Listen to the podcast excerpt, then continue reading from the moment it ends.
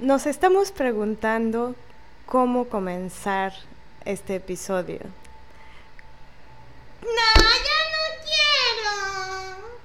Tengo pena. ¿Por qué tienes pena? Porque. Porque no sé hacerle como tú, de que dices. Buenos días, buenas tardes, buenas madrugadas.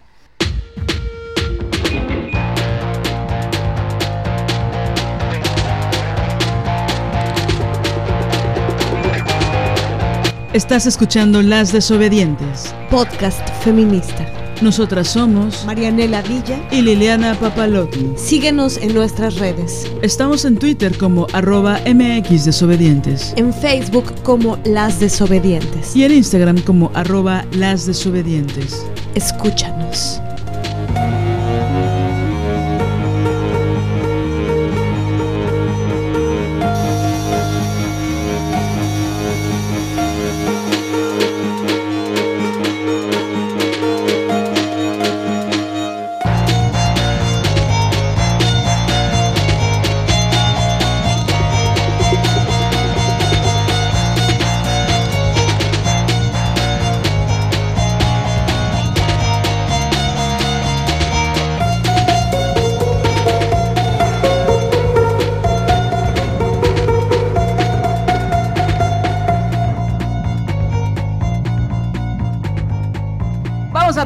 Episodio. Muy buenas tardes, buenas noches, buenas madrugadas. No crean que hay una escuincla de 6 años en el estudio de grabación.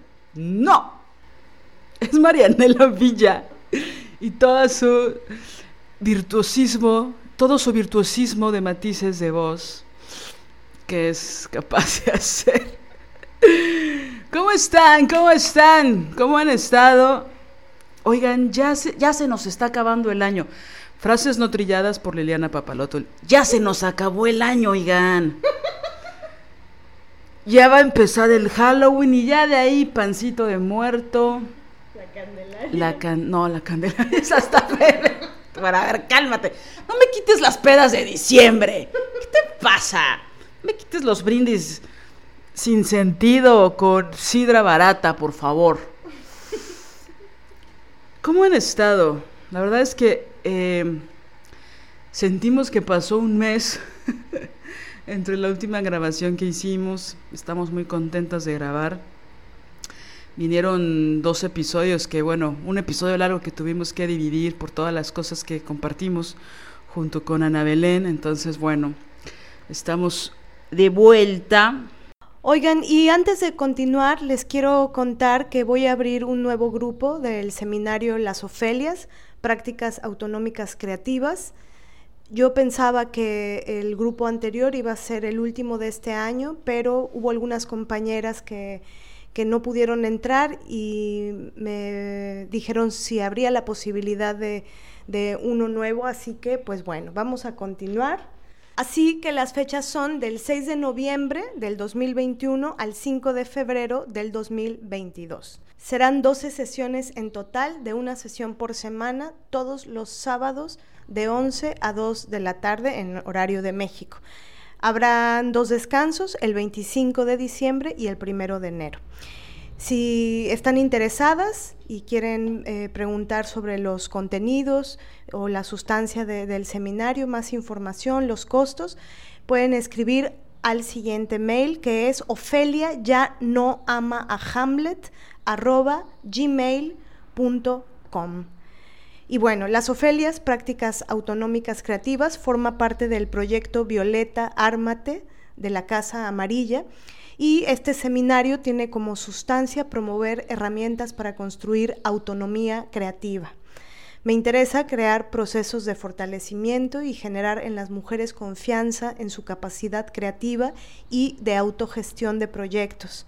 Considero vital la deconstrucción de la figura mitificada de la Ofelia, mujer, actriz, escritora, escenógrafa, investigadora, ama de casa, como ser que necesita siempre de alguien que le dé sentido, la guíe y que le proponga el camino a seguir.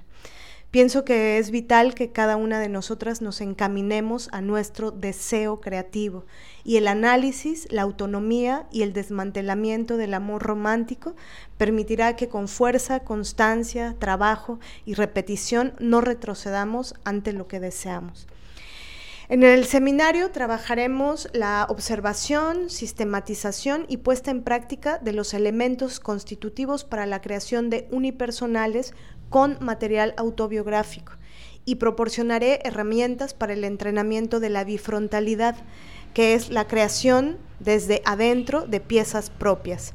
Es importante mencionar que la categoría unipersonal en este seminario la he diversificado, de modo que no es necesario ser creadora escénica o actriz para poder tomarlo.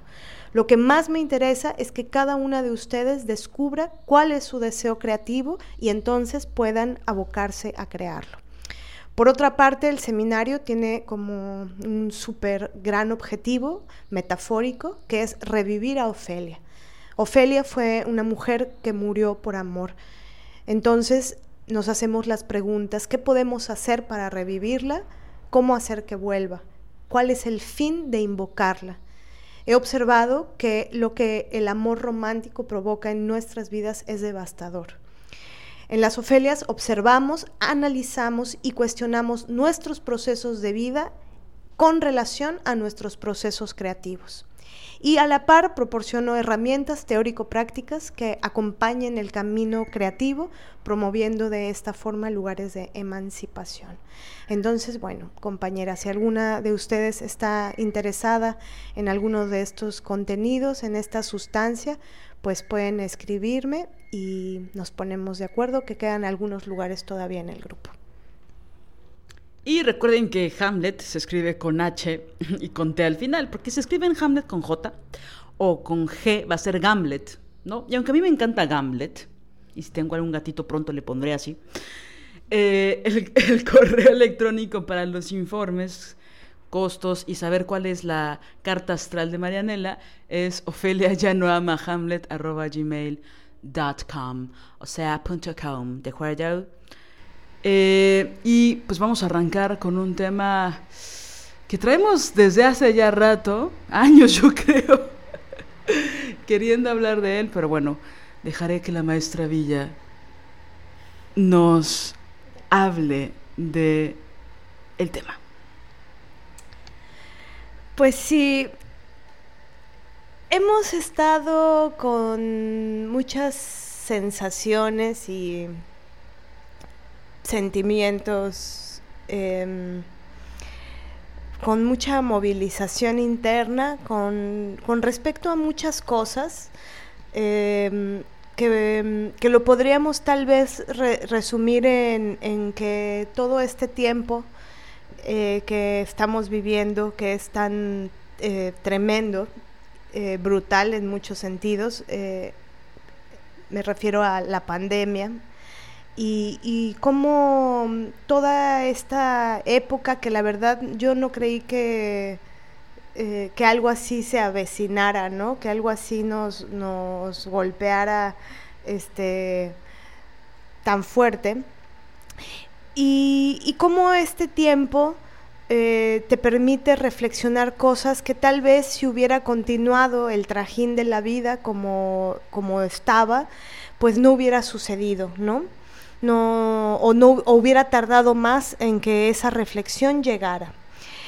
Pero esta, esta época, digamos, eh, que estamos viviendo, nos, nos, hace tener una sensación de, profunda incertidumbre y, como de un gran desasosiego. Pero, pero la, incertidumbre y el desasosiego a veces es muy claro y muy nítido, ¿no? Ante una misma, pero el problemón es cuando esa incertidumbre y ese desasosiego no, no sabemos bien a bien de qué está compuesto, qué, qué lo estructura, qué lo formula. En ese sentido es que hemos estado, bueno, hablando eh, muchísimo y nos hemos dado cuenta que, que algo en, en donde nos, nos, pega mucho este tema eh, y esta incertidumbre es en, en, algo que resumiríamos como la presión, la presión por llegar, la presión por, por ser determinada cosa o ser alguien, la presión por tener algo, la presión. Y, y que esta presión, eh, por supuesto, el, análisis de la clase, el análisis de la raza y el análisis de, de la del sexo con el que nacimos, ¿no? Nosotras las mujeres, eh, crean, eh, por supuesto, diferencias profundas y sustanciales entre cómo la presión cambia para unas y para otras, o para unos y para otras, ¿no? Es decir, la presión que sentimos las mujeres no es la misma que la presión que sienten los hombres y la presión que sufre o, que padece o que siente una mujer eh, precarizada, marginalizada, eh, no es la misma que, que, puede llegar a sentir una mujer con determinadas eh, oportunidades o determinados eh, privilegios, ¿no? Entonces, bueno, ¿Cómo, ¿Cómo, es este tema? Vamos a tratar de, de desglosarlo y que toca un, un, montón de otros temas a su vez. Sí, es decir, no solo tenemos siempre la vara alta las mujeres con respecto a cómo maternamos a otras personas y de lo perfectas que tenemos que ser siempre, sino también de llegar a algún lugar, lo que sea que esto signifique para los imaginarios de las personas que nos presionan, ¿no? Y como bien sabemos, nos presiona mucho la familia, nos presionan los amigos, las amigas, nos presionan en el trabajo para alcanzar ciertas expectativas pues muy individuales, ¿no? Y que bueno, también obviamente están fundamentadas en la presión social más cotidiana y más estereotipada, ¿no? Hablábamos de que a las mujeres, por ejemplo, una de las grandes presiones es de tener hijos, ¿no? Pero antes pues, de conseguir un gran novio, un buen novio, que sea buen mozo, ¿no? Que sea guapo, que sea que tenga un buen trabajo, que siempre esté cuando se les necesita, o sea, que sea un tipo este formal, que sea un tipo, ¿no? Con ciertas características. Y eh, se nos obliga a casarnos, se nos obliga a tener hijos. Entonces tenemos que llegar a ese espejismo de familia feliz, eh, imposible, ¿no? A, a, la construcción de una familia nuclear a partir de ciertas edades, ¿no? Y bueno, por ahí en ciertos países ya se nos ha permitido que, a diferencia de otros siglos, que estas edades varíen, ¿no? Digo, en el siglo XX todavía te tenías que casar a los 15, ¿no? 16.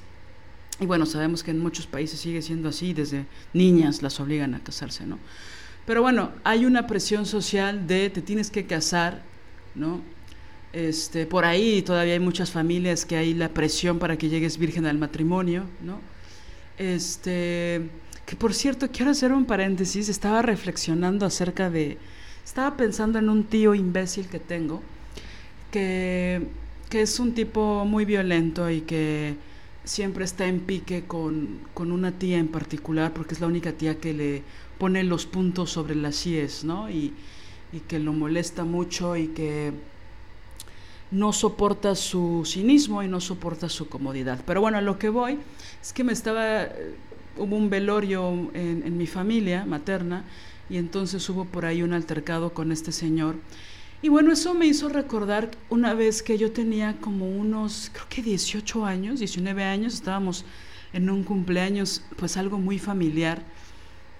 Y de pronto, pues ya era la hora como de la comida, entonces en la casa donde estábamos la cocina era muy pequeña, ¿no? Entonces fueron algunas de mis tías a servir, yo estaba poniendo la mesa, pero después este, me senté en la sala y estaban este tío imbécil con un primo aún más imbécil que él, ¿no? Y vení, había pasado el 14 de febrero. Entonces yo estaba con mi no sé, con mi jugo, con mi agüita mineral, lo que sea que estuviera tomando a los 18 años con mi familia. Y estaba ahí, y entonces este güey, mi primo, estaba hablando, bueno, no le voy a decir primo, el imbécil, el imbécil 2, digamos, estaba diciendo que le había ido muy bien en el 14 de febrero, ¿no? Y él siempre es muy presumido de todo el dinero que supuestamente se gasta, ¿no? Y entonces dijo cosas como, no, sí, este, me llevé la nave, ¿no? Y entonces fuimos a un restaurante que me costó cuatro mil pesos la, la cuenta y pues le compré un regalo que me costó seis mil pesos. O sea, como que todo lo parecía comercial de Mastercard, ¿no? O sea, todo lo iba contabilizando, pero en un afán estúpido de, eh, de egocentrismo y capitalista y muy pendejo, ¿no? El tipo ya tenía cerca de 30 años, ¿no? En ese tiempo. Y entonces él presumiendo todo el dinero que tiene, que eso por supuesto era mentira, ¿no? Y todos lo sabemos. Pero el tío imbécil le dijo, órale, te gastaste todo eso y al menos te la llevaste a un hotel, ¿no? Al menos prestó, al menos, ¿no? Hizo alguna de estas expresiones misóginas y mega vulgares, ¿no? De, eh, y por lo menos te la cogiste, ¿no? Ese era como el, el texto, ¿no? En realidad. Yo pensé dos cosas. Uno, recuerdo haber pensado, ¿cómo se atreven a decir esto en mi presencia, no? Es decir, yo sé que los hombres hablan así, no es que me santigüe y me persiné ni nada, pero ¿por qué no tienen tantita madre, no? De tener este tipo de conversación de cantina frente a mí, ¿no? Aparte yo estaba muy chava, jamás había escuchado estos dos orangutanes, perdón por los orangutanes, hablar y expresarse de esa forma de una mujer. Y lo segundo que pensé hoy en la mañana fue que hubiera sido muy chingón decir, bueno, ¿y si se vino ella? ¿Sí te preocupaste por el placer de ella? ¿No? O sea, vamos a hablar de que te la cogiste, ¿no? Y aparte el tipo este, el que no es mi primo, se sacó mucho de onda, ¿no? Y como que empezó a trastabillar y como que se puso nervioso y no, no, no, claro, ¿no? Y sacó su machismo y su mierda. Y entonces yo pensaba en eso hoy, ¿no? Como de, sí, sí, sí, deja tú si cogieron o no. Ella se vino, ¿sabes si se vino? ¿Te importa que se venga? Solo se vino una vez. ¿Qué es para ti el placer femenino? ¿Te preocupa? Porque te preocupa mucho sacar la calculadora y, e inventar cuánto te gastaste en una cena de 14 de febrero, que no hay lugar más común de machismo y de violencia misógina que eso, ¿no? Porque aparte, obviamente, si ya pagaste, pues, ¿no? También estás pagando por la acogida, ¿no? Según esta postura machina y asquerosa y vulgar. Pero voy a eso porque uno incluso tiene que llegar ahí, ¿no? La presión es, si ya gasté, me tienes, tienes con, con alerta roja y alerta sísmica, como dice Marianela, de pagar lo que yo ya compré, ¿no? Entonces tenemos... Sí, mi derecho a tu cuerpo, tenemos que llegar ahí también y sonríe, ¿no? Y sonrisita y de piernas abiertas y un poco humedece en chinga, ¿no? O sea, es una cosa brutal, tenemos también que llegar ahí según los estigmas y los estereotipos sociales, ¿no?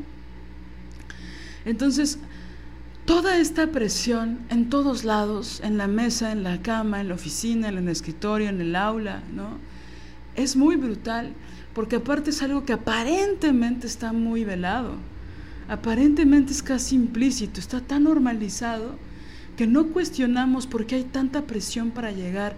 Sí nos, nos, nos, provocan y nos insultan o nos confrontan a las que decidimos no ser madres, pero a las mamás también les va de la chingada cuando deciden serlo, ¿no? Y tienen que ser las mamás perfectas y se espera que el lugar más común de que tienen un hijo y se espera la parejita, ¿no? o viceversa, ¿no? Tienen a la hija y se espera al, al varoncito, ¿no? Y se esperan tantas cosas. Y hay que maternar, como bien saben las mamás, este 24/7 este toda la vida, ¿no? No importa si el huevoncito tiene 30 años como este estúpido, ¿no? Entonces, es brutal todas todas las formas en que nos presionan y en que siempre pareciera que estamos en un examen las mujeres. ¿No has pensado eso, Mané? estamos en un constante examen. No importa lo que hagamos, solo nuestra presencia en un espacio que tiene que ver con tienes que llegar a los cánones estéticos hegemónicos, tienes que estar delgada, pero no tan, no anoréxica, ¿no? Tienes que tener este vestirte bien, tienes que verte bien, tienes que estar afable, sonriente, femenina, gustosa, callada, ¿no? Eh, o sea, es un examen, aunque no digas nada, porque bueno, aparte obviamente no quieren que hablemos, ¿no? Pero es un examen constante. No, no puedes llevar un pastel a una, a una familia, con una familia, con tu propia familia, sin que haya pases o no el examen, ¿no? Y esto, este examen lo ejercen hombres y mujeres. ¿no? Tanto las vigilantes, las policías del patriarcado, como los güeyes que no lavan ni un tenedor y que se ponen como eh, chefs profesionales a criticarte el pastel o, o, la, o, el alimento que lleves, ¿no? el guiso que lleves, la ensalada que lleves. Es decir, siempre estamos en un constante examen. Y hay un placer para las vigilantes de que, de que reprobemos esos exámenes, de que no lleguemos, aunque la exigencia esquizofrénica sea de que sí lleguemos siempre, ¿no? Sí, y, este ejemplo que pones, creo que, aunque es terrible, eh, creo que es tan justo, tan preciso, porque pienso que sí, que, que tiene que ver, como lo dices, con, con la misoginia. Esta presión eh, está en relación con, con, este chasquido de los dedos, ¿no? Que, que se nos impone en todas las áreas de nuestra vida y que nunca tenemos tregua.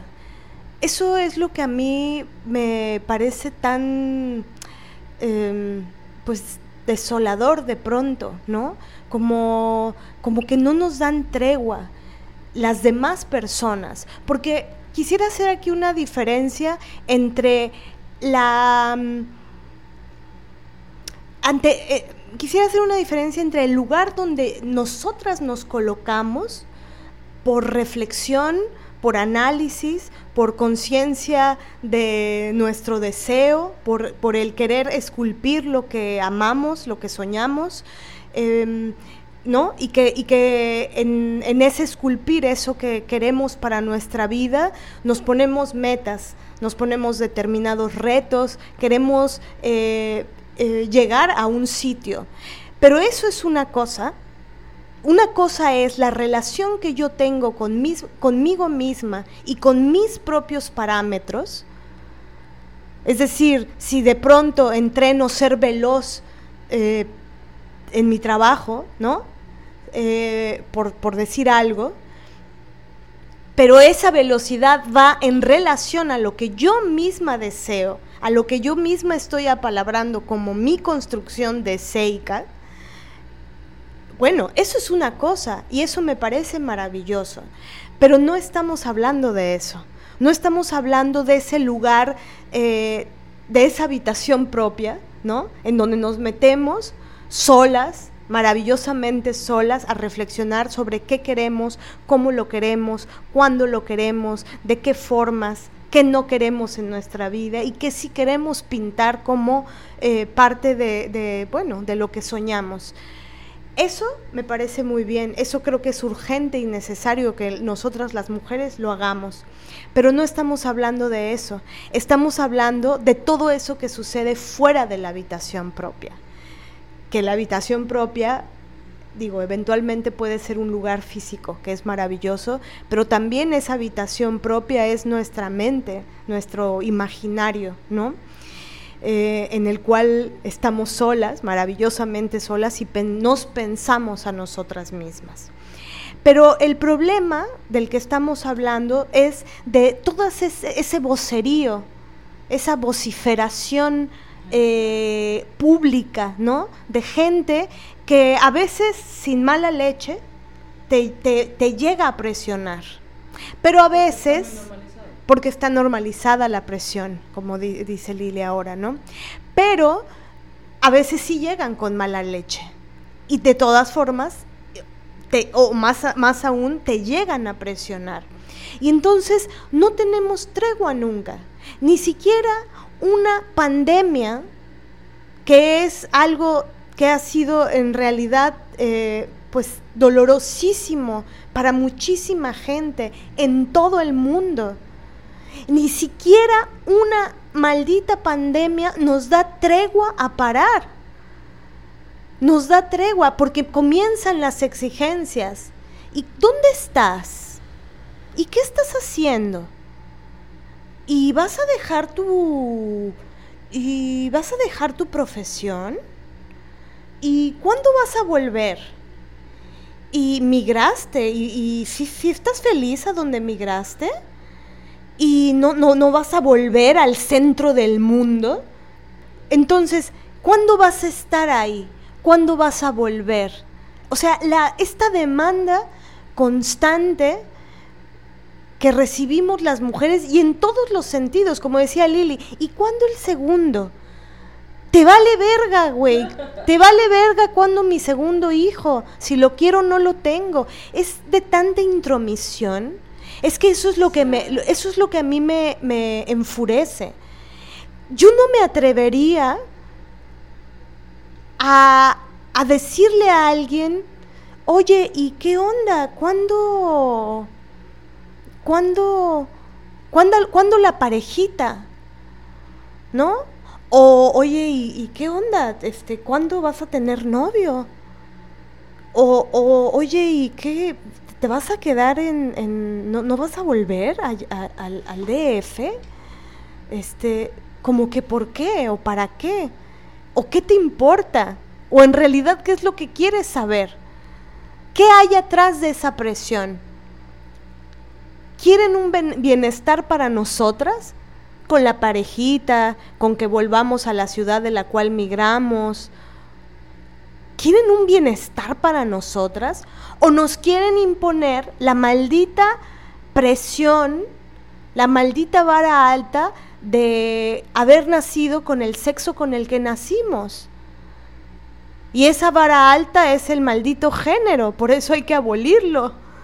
Porque todas estas imposiciones, todos estos mandatos de género, todos estos mandatos son los que no nos dan tregua para respirar. Y entonces estamos en la carrera. Nos metemos al tren del mame de la carrera de tengo que llegar. Y tengo que dar codazos, ¿no? y me tengo que hacer pedazos siendo cruel conmigo misma, exigiéndome, sobreexigiéndome, aunque me lastime el pie o las rodillas o lo que sea en el camino, o aunque lastime a otras en el camino para llegar. Y aparte una cree que esta, esta vara alta que nos autoponemos es espontánea y nace de nuestras cabezas, ¿no? Es una obsesión personal. ¿no? No es la presión constante de un chingo de gente, ¿no? De ¿no te has arrepentido de las decisiones que tomaste? Fíjate que me hiciste recordar mucho como eh, cuando eres adolescente, que tienes que, las que tenemos el privilegio, por así decirlo, de ir a la universidad, ¿no?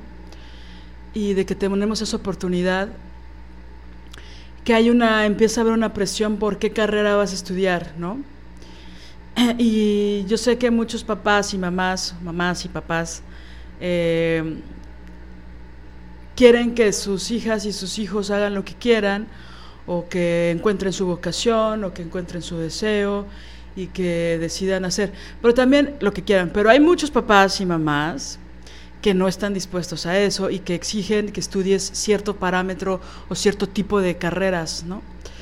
Y eh, este, este llega, llega, llega, aunque no estés, ¿no? Lista, aunque no estés segura, que es un texto que esté para no morir por amor, escrito por la maestra Villa. Este, me hiciste recordar que cuando estaba en tercero de secundaria, en el 99, que estaba en tercero de secundaria, inició la huelga en la UNAM, ¿no? Si no mal recuerdo, en marzo, ¿no? Del 99, una cosa así. Bueno, la cosa es que yo estaba en la secundaria y tenía que pasar a la prepa. Entonces mi único sueño, que no era propio, sino era el sueño de mis papás, era entrar a la UNAM, ¿no? No es que yo me rebelara ante eso, yo pensaba que era mi sueño, pero la verdad es que era el sueño de mis papás, porque mis papás habían estudiado, los dos fueron al CCH, los dos fueron a estudiar en ciudad universitaria, entonces era como una cosa de, ¿no? Claro, esto lo descubrí mucho tiempo después, ¿no? Esta imposición, pero bueno.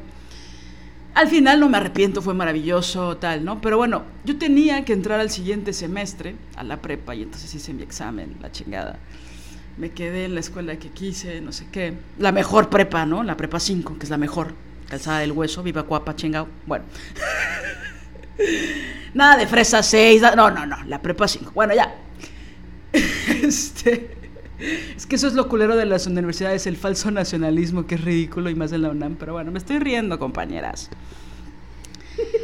Entonces, este, yo tenía que entrar, y, pero seguía la huelga y estaba tomada toda la universidad y todos los planteles y todas las oficinas, todo estaba tomado, ¿no? Entonces, este, pues empezaron las clases extramuros, por supuesto mi mamá me prohibió ir a las extramuros, no por las cuestiones políticas que me hubieran gustado, sino porque ella pensaba que me iba a poner en riesgo, ¿no? Y pues yo tenía 15 años, ¿no? Entonces ella le daba pánico. Este, y bueno, pues obviamente ahora lo agradezco que jamás fui a las por cuestión política. Agradezco no haber sido esquirola sin saberlo, ¿no? Pero bueno, nada. La cosa es que pues no iba a la escuela, ¿no? Entonces, eh, pues pasó tu, tu agosto, pasó tu septiembre, pasó tu octubre, noviembre, ¿no? Diciembre. Y lo que pasó en ese semestre es que, bueno, por un lado mi papá ya estaba desesperado, como que me decía, güey, ya vete al poli por piedad, o este, te vamos a pagar una, tenemos la opción de pagarte una, una escuela de paga, este, ¿no? Entonces ya busca otras opciones, ¿no? Mi mamá, absolutamente no, mi mamá quería que me esperara, ya quería que yo fuera Puma Forever, entonces dijo, no, hay que esperarnos, hay que esperarnos, hay que esperarnos, hay que esperarnos, ¿no? Entonces yo estaba en un stand-by porque ni podía meterme a clases de algo porque no sabíamos si en cualquier momento iba a detenerse la huelga. No sabíamos cuánto iba a durar, siempre se pensaba que al mes siguiente iba a terminar y al mes siguiente iba a terminar y era una cosa ahí. El gobierno colero ya estaba presionando de forma muy violenta. No sabíamos qué iba a pasar. Entonces, para mí era complicado meterme a clases de algo porque yo decía de inglés o de francés o de danza, porque yo decía, no, ¿para qué empiezo algo que no voy a terminar? ¿no? Entonces, la escuela es mi prioridad y, ¿no? Aparte yo me pensaba siempre, como buena obsesiva que soy, me pensaba eh, estudiando siempre, ¿no? Entonces en la prepa, aparte yo estaba muy entusiasmada de ir a la prepa, ¿no? El último año de mi secundaria fue el de mayor rebeldía lo único que quería era seguir estudiando y bla, bla, bla. Nada, compañeras, era muy obediente. Bueno, el punto es, a lo que voy es que el resto de mi familia me presionaban mucho, ¿no? Me decían que era una huevona, básicamente. Sutilmente o muy culeramente me decían este, que era una huevona por no estudiar. Que por qué chingados yo me había tomado un semestre de mi vida, ¿no? Que porque, o sea, fue, y, mi familia materna y la paterna, ¿no? Era una cosa así que yo nunca había entendido la violencia hasta que sucedió eso, ¿no? Entonces tenía mis dos primitos que, que estaban en el TEC de Monterrey, uno de ellos es de mi edad y mi otra prima le, me lleva dos años, y como que ellos no lo comprendían, que por qué yo insistía en querer ir a una puta escuela de de huelguistas de izquierda en lugar de estudiar, ¿no? Que esa era mi obligación como humana, casi, ¿no? Como persona. y pues eso me generaba mucha presión y mucho dolor, ¿no? Que la gente en mi familia me dijeran que yo era una floja por no querer estudiar, cuando la situación en la que estaba pues era esa, era política y esa huelga sirvió muchísimo a la larga eh, a la UNAM, ¿no? Si no en este momento muy, por, por, seguramente sería privada, sería privatizada la UNAM. esa huelga fue fundamental para la educación. Por supuesto yo no estoy diciendo que ir a la UNAM sea gratuito, ¿no? A partir de lo último que ha dicho el presidente ha habido muchas críticas y hay muchas mafias y está llena de panistas y de priistas. No voy a defender a la UNAM en ese sentido. Y sí, como dicen varias personas que viven en el interior de la República, pues ir a la UNAM es gratis para los de la Ciudad de México, ¿no? Que no tienen que pagar hospedaje, comida, etcétera, ¿no? Pero bueno, a lo que voy es que por primera vez en mi vida sentí que no llegaba que no estaba cumpliendo las expectativas que se esperaban de una escuincla de 15 años. Y lo sentía en el cuerpo y era muy doloroso porque una se empieza a creer que efectivamente una es huevona, ¿no? Y eso va en relación, que es algo que queremos hablar ahora, con la identidad. Porque pareciera que eso que, se, que nos, se nos exige y que se espera de nosotras llega a, a ser parte de nuestra existencia, de nuestro ser ese supuesto éxito de quedarse en la UNAM, por ejemplo, hay tanta presión social de algunas personas que tenemos cerca que si no te quedas en la UNAM o si no estudias o si no haces algo de tu vida, eh, pues ya no existes como persona, ¿no? No tienes valor. Y es terrible. Hay que empezar a cuestionarnos eso, porque es brutal, ¿no? Por supuesto, el final de la anécdota es que me metí a clases de inglés y a las tres semanas se reactivó la UNAM. Por supuesto, pasó eso. Y bueno, ya tuve que seguir con el inglés porque me obligaron. Pero bueno, mis papás pensando en mí, ¿verdad? Pero era muy fuerte porque obviamente fue mi primer gran, lo voy a decir con esta palabra, mi primer gran depresión fue, fue brutal para mí, porque yo tenía como muy claro que los siguientes por lo menos siete años iba a estudiar y entonces eso estaba relacionado con mi identidad, con mi ser.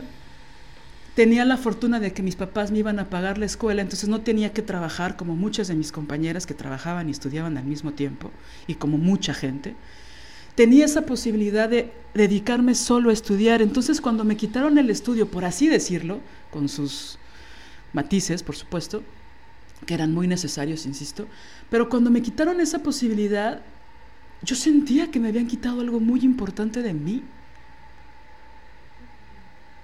Y ahora que lo veo a la distancia, me parece una putada que, que todo el valor que yo sentía que tenía estaba en función de meterme a un aula seis, siete horas. ¿No? Ahora, la verdad es que la educación que yo tuve, es, eh, hablando de la preparatoria, la verdad es que tuve maestras y maestros muy buenos, ¿no? Con sus excepciones por ahí, pero en realidad eran maestras muy apasionadas. Ahí tuve a mi primera maestra de teatro, ¿no? Que sin duda fue una diferencia perra en mi vida, ¿no? Pero es muy brutal y bueno, cómo eso se, va, se reproduce. O sea, ese fue como el inicio, ¿no? De mi vida, relacionando lo que haces, ¿no? Con tu propia existencia. Como si la existencia no fuera absolutamente compleja y que limitarla al hecho de estudiar la prepa fuera algo absurdo, ¿no? Sobre todo cuando no tienes ni la más puta idea de qué quieres hacer en tu vida. Entonces, esa depresión fue muy ruda, que yo me la pasaba escuchando música tirada ahí en la sala de mi casa, ¿no? O en mi cuarto, leyendo algunas cosas, pero realmente triste, ¿no? Ahí de repente sacaba la bici, pero me costaba mucho trabajo, ¿no? Como pensar que yo tenía un valor Supongo que no lo enuncié en ese momento, pero era lo que yo sentía. Como que yo no tenía valor porque no iba a la escuela. Y que yo en ese momento, después lo entendí, sobre todo cuando la PFP entró de la forma tan violenta que entró a la UNAM, entendí por qué estaban haciendo eso, ¿no?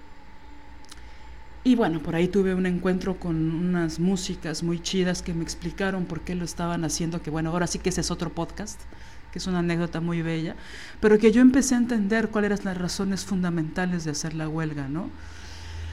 Y pues nada, es, es, es muy fuerte cómo uno empieza a normalizar que solo eres lo que haces. Y nuestra existencia es mucho más profunda que eso. Y es cierto que probablemente nos lleve toda la vida entenderlo, ¿no? Entonces, creo que es momento de cuestionarlo, ¿no? Sí, que esto que, que estás diciendo me, me conmueve porque mm, hay tantos lugares en la vida donde podemos sentir esta presión. Y, y es, es bien curioso porque esa presión nunca acaba, aunque supuestamente, o aunque llegues a donde supuestamente tenías que llegar. De todas formas, ahí puede haber... em, no, no, no, no ahí puede haber. Ahí hay presión nuevamente. Es como si tuviéramos que aceptar la idea que esto es algo- una, cosa que, que recién leí en un libro muy chido de psicoanálisis, eh, que la vida te la plantean como una carrera, como una carrera competitiva, una carrera en la cual tienes que llegar a la meta. Y si no llegas a la meta, si no tienes el 10, si no tienes, si no eres Nadia Comaneci, no, no eres.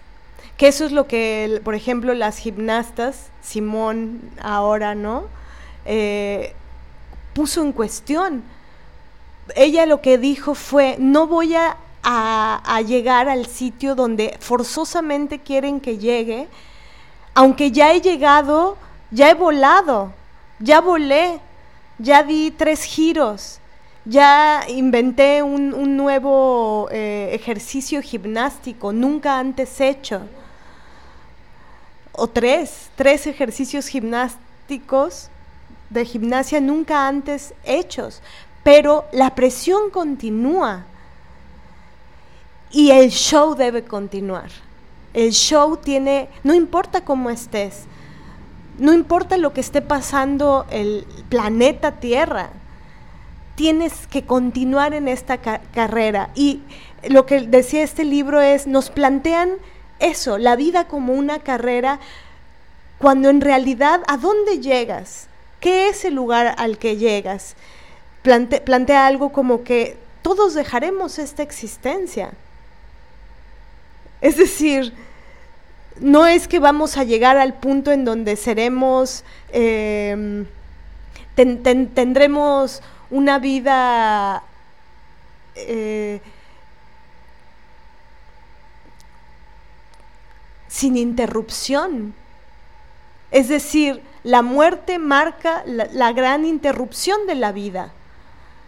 Es decir, vamos a morir. No, carrera a dónde. Y entonces es una, es una paradoja cruel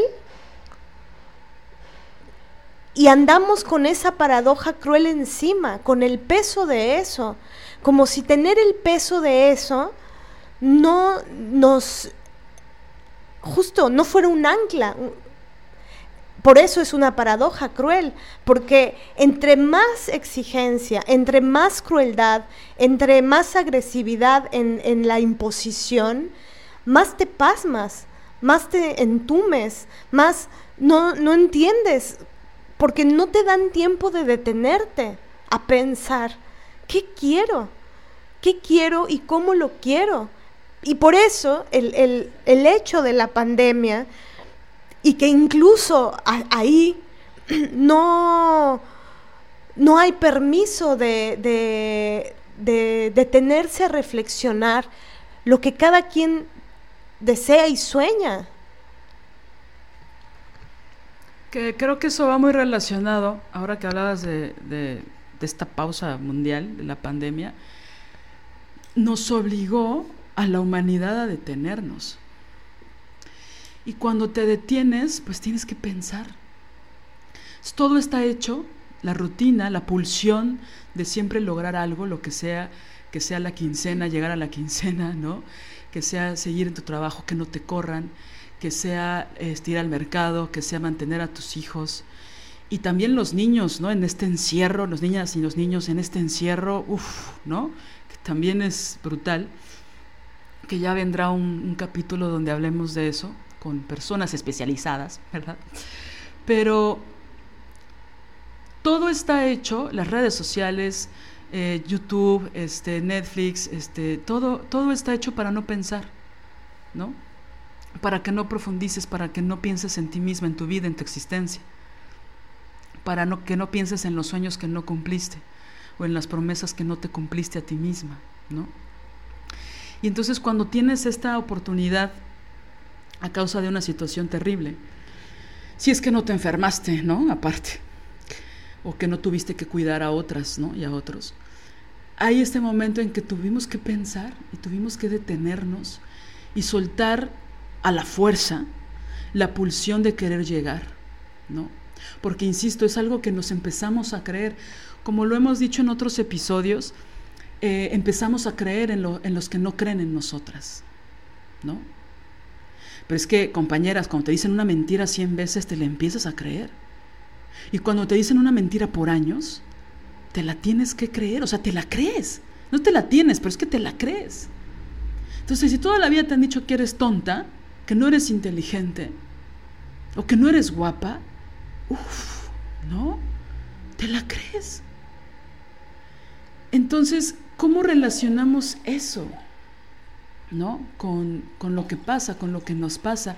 ¿Cómo reaccionamos ante eso? Y bueno, por eso también hubo muchísimos problemas de salud mental en la pandemia. No es que antes no existieran, ¿no?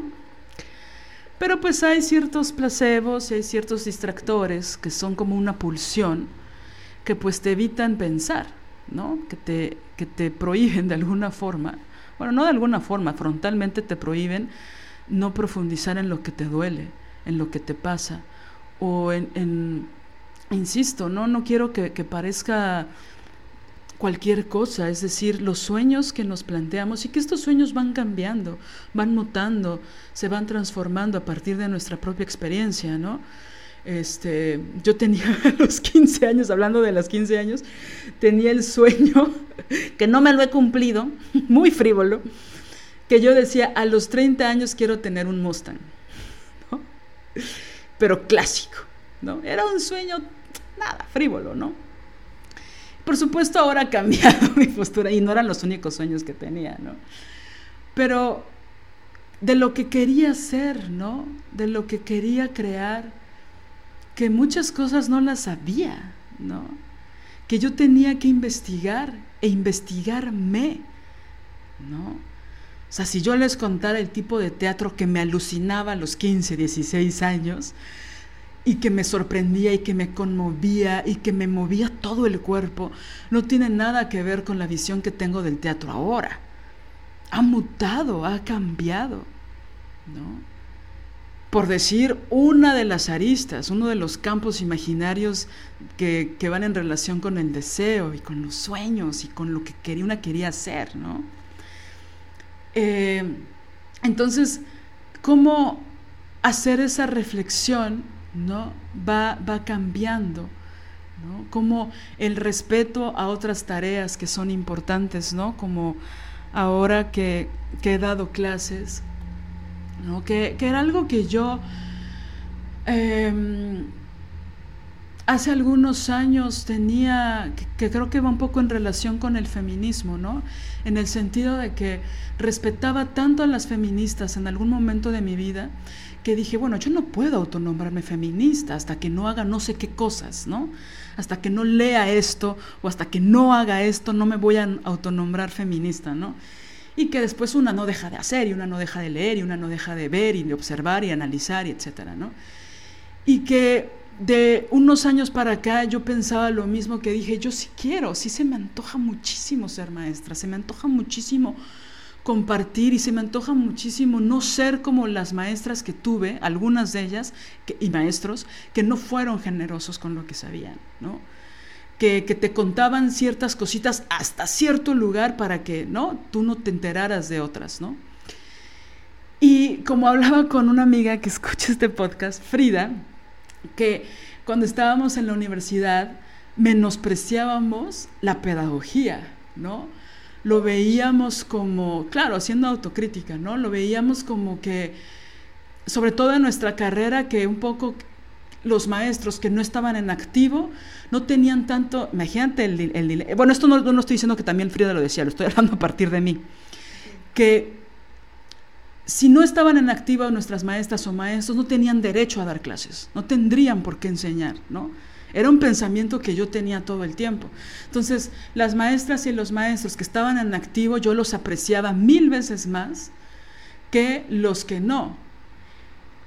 Y entonces ahora a la distancia recuerdo las grandes, grandes maestras que tenía, por ejemplo, en historia del teatro, que eran una cosa, ¿no? Que por supuesto ellas estaban en activo, porque investigaban súper fuerte y trabajaban cabrón sus clases. Y yo sé de historia del teatro es gracias a ellas o a los trampolines que ellas fueron dejando de esta necesidad vital como creadora de también investigar, ¿no? Y que muchas escuelas de teatro y ciertas este, formas, ciertas cátedras, te dicen que la investigación se hace sobre la marcha y se hace sobre las tablas y se hace, y si bien creo que sí, una tiene que investigar sobre las tablas, una no puede dejar la otra investigación teórica. O sea, eso para toda la vida, ¿no? Entonces, así como los contadores, ¿no? Las contadoras se tienen que actualizar con todas las leyes, porque a veces las leyes cambian, este, hacen cambios radicales en el mismo año, ¿no? Y se tienen que estar actualizando y actualizando y actualizando, ¿no? Y digo, las odontólogas ni se diga, ¿no? Con toda la tecnología, las doctoras ni se diga, las ingenieras, ¿no? Con todos los, ¿no? Antes se dibujaban los planos, los arquitectas, ahora necesitas, ¿no? Si dibujas, qué hermoso, pero más bien si manejas ciertos programas y ciertos software, ¿no? Para poder hacer los planos, etcétera. Una se tiene que actualizar todo el tiempo y una tiene que estar en la práctica, pero también en la teoría constante. Y era algo que yo no alcanzaba a ver a los 18 años, ¿no? Yo pensaba que la investigación solo era ensayando, practicando, aventándote, ¿no? Y ahora a la distancia digo, no, o sea, hay mucha teoría. Yo sé que esto puede parecer muy obvio para mucha gente, pero la mayoría de las cosas ya se han escrito. Mucha gente ya ha pasado por muchos lugares, que hay algunas cosas que una sí podría ahorrarse, otras que definitivamente no, pero que hay que leer, ¿no? Y hay que estudiar a otras, que eso también a veces pasa en el feminismo, ¿no? Que luego yo escucho ciertas cosas que digo, híjole, no has leído a las autoras de la segunda ola, porque estás diciendo cosas que son extrañísimas, que es como si el feminismo llevara dos años, aguántame, ¿no? O esto que se te reveló que es maravilloso, mana, qué bueno que ya lo sentiste en la sangre, pero llevan 40 años escribiendo duro acerca de este tema, ¿no? O más, siglos. Entonces, esta noción, ¿no? De descalificar a las otras, ¿no? Por, por la propia ignorancia que se vuelve intransigente y que se vuelve incluso agresivo para otras que ya han hecho una labor importante, como este pensamiento mega ignorante de mi parte, de subestimar la pedagogía, cuando es, uff, ¿no? Un camino que es largo, que es muy profundo y que yo de, lo, de las grandes maestras y de los grandes maestros que tuve fue que escuchaban a sus alumnas, ¿no? O sea, de, de las maestras y maestros que a mí me, me formaron y que me rompieron el esquema a nivel ideológico, era porque escuchaban. Mientras yo me di cuenta que mientras más veteranas eran, en lugar de cerrarse, en lugar de pensar que su razón era la única, al contrario, escuchaban, veían, eran conscientes. Si yo de alguien, de, que, es alguien que he inventado mucho de, del maestro Valencia, es que él siempre nos hablaba de la historia de las mentalidades y de cómo van cambiando, ¿no? A consecuencia de muchísimos factores, obviamente, ¿no? De los modos de producción en principio, por ejemplo, ¿no? Pero también obviamente de la tecnología y de la ciencia, ¿no? Entonces, ¿cómo va cambiando todo eso, ¿no? Y entonces, a veces cuando una no tiene ciertos títulos o cierto conocimiento, te hacen creer que no llegas. Y entonces es como, invalidar toda la experiencia. Y no solo en la práctica, sino en la experiencia también en la investigación. La cosa es que, si bien yo puedo reconocer que es una presión que también viven los hombres, las mujeres lo vivimos en un nivel muy distinto, abismalmente opuesto, donde el examen y la prueba es constante, constante, constante. Esta frase, por ejemplo, que al principio yo trataba de entenderla, que es muy coloquial y que ahora me resulta, la, pongo en cuestión, que es la que se mueve no sale en la foto, ¿no? Es brutal porque tiene que ver con esta exigencia, ¿no? Entonces, una no solo tiene que salir en la foto, en primera línea en la marcha, o en la programación tal, o en el reconocimiento tal, una vez en su vida. Una tiene que estar ahí siempre, como decías, Mané, hasta que te mueres. ¿No? Y entonces estaba leyendo ayer un artículo acerca de cómo las personas en Japón que se jubilan, eh, llega un momento en que, bueno, ya están recibiendo su pensión después de 30 años o más de estar laborando en una misma empresa o institución, los jubilan y mujeres y hombres quieren seguir trabajando. Uno, para que sus cuerpos y sus mentes no se queden estáticas. Para estar trabajando constantemente su cerebro. Entonces leía en este artículo el testimonio de una mujer que tiene 75 años, toda su vida había sido contadora de una empresa, que por cierto me acordé de tu abue, había sido contadora de una empresa, toda su vida, pum, pum, pum. La jubilan y entonces ella dijo, yo nunca tuve en mi trabajo contacto humano siempre fue arrastrando el lápiz, ¿no? Con de los números y después con las computadoras, pero nunca tuve contacto humano. Entonces ahora lo que quiero hacer, mi trabajo va a ser cuidados. Y voy a cuidar a otras personas. Voy a dar, hacer una retribución social con lo que yo haga. Entonces es una mujer que hay, ya, ya, ya se pusieron unos estándares en Japón donde trabajan 20 horas a la semana, donde por supuesto reciben, ¿no? Dinero por hacerlo, porque pues es un pago a su trabajo. Pero en varias entrevistas la mayoría no lo hace por el dinero. Lo hace por seguir separando a las 6 de la mañana, por seguir, ¿no? Porque la vida no se ha detenido. Y entonces entrevistaban a unos doctores y decían, es que son personas de 70 años, 65, 70 años, que se siguen considerando jóvenes. Y ahí me volteó el cerebro. Dije, wow, ¿Cómo? Toda esta imposición social a ser eternamente jóvenes, que solo las de 20 años son jóvenes, según los estereotipos occidentales, ¿no? Ya a los 30 años, pues ya eres joven, pero ya eres más madura. Y ya a los 40 estás a punto de morirte, porque esas son las órdenes que nos da el patriarcado en todos los medios posibles, ¿no? Entrevistando a las personas de a pie en Japón, dijeron, de 65, 75 años dijeron, es que seguimos siendo jóvenes. Yo me sigo eh, sintiendo con energía. Y si bien ya no trabajo las 40, 48 horas a la semana, pues sí necesito trabajar por lo menos la mitad, porque yo tengo energía. Y mi cerebro sigue funcionando a gran velocidad. Entonces, esta imposición de no llegar con respecto a la juventud, en los estereotipos hegemónicos machines y altamente misóginos? Bueno, pues estas señoras y estos señores en Japón le está dando la vuelta a esa forma de pensar. Y yo sé que mucha gente dirá, wow, wow, wow, wow, la explotación hasta que te mueras, ¿no? El, el, el proletariado va a seguir trabajando hasta que se muera. Digo, no sé cómo eso ocurriría en Latinoamérica, con los niveles de explotación laboral que vivimos. Pero aquí les estoy hablando de varios testimonios que tuve la oportunidad de leer donde las mujeres decían, es que esto lo hacemos porque yo no soy una mujer que se va a quedar en su casa a no hacer nada. Yo todavía tengo muchas cosas que dar, ¿no? Y tengo muchísima inteligencia y tengo todavía fuerza en mi cuerpo. ¿por qué voy a perder mi autonomía, mi independencia? Porque ya estoy jubilada. Y bueno, insisto, yo ahora que ya se está de alguna forma empezando a recuperar el mundo y la gente está volviendo a trabajar a las oficinas, eh, mi mamá, por ejemplo, le dieron el chance, porque ella lo pidió, de ir un día a trabajar a la semana, entonces va los lunes, ¿no?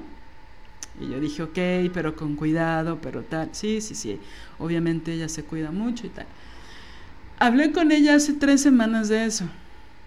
Y ayer que hablé con ella me dice, bueno, por ejemplo, ahora que ya estoy yendo dos días a trabajar a la semana, yo digo, es que ella no puede. Ella necesita estar en activo. Y regresando a lo que decía hace un rato, es cómo relacionamos nuestra identidad y lo que somos con lo que hacemos. Ella ya estaba harta de estar en su casa encerrada por casi dos años. Ahora que le dan la oportunidad de estar dos días a la semana en la oficina, se siente distinta, ¿no? Entonces, bueno, evidentemente yo no le voy a cuestionar eso, ¿no? Solo que quisiera que profundizáramos aún más, porque creo que hay un espectro que no estamos viendo, ¿no?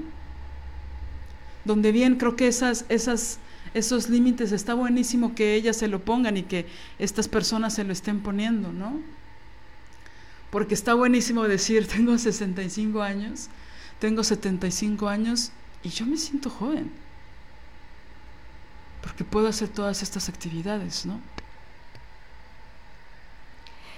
Sí, y que también es muy eh, duro el, el tema de, de cómo esta exigencia tiene que ser resumida en, en todo lo que has hecho, ¿no? Por ejemplo, en el sentido laboral o en el trabajo, como que la exigencia va de la mano con, un, ¿cuál es tu currículum vitae? ¿Cuál es? ¿Qué has hecho? Pero también eh, es muy fuerte porque, como dice Marcela Lagarde, no hay acumulación simbólica. Hayas hecho lo que hayas hecho, siempre es ¿Y qué más vas a seguir haciendo?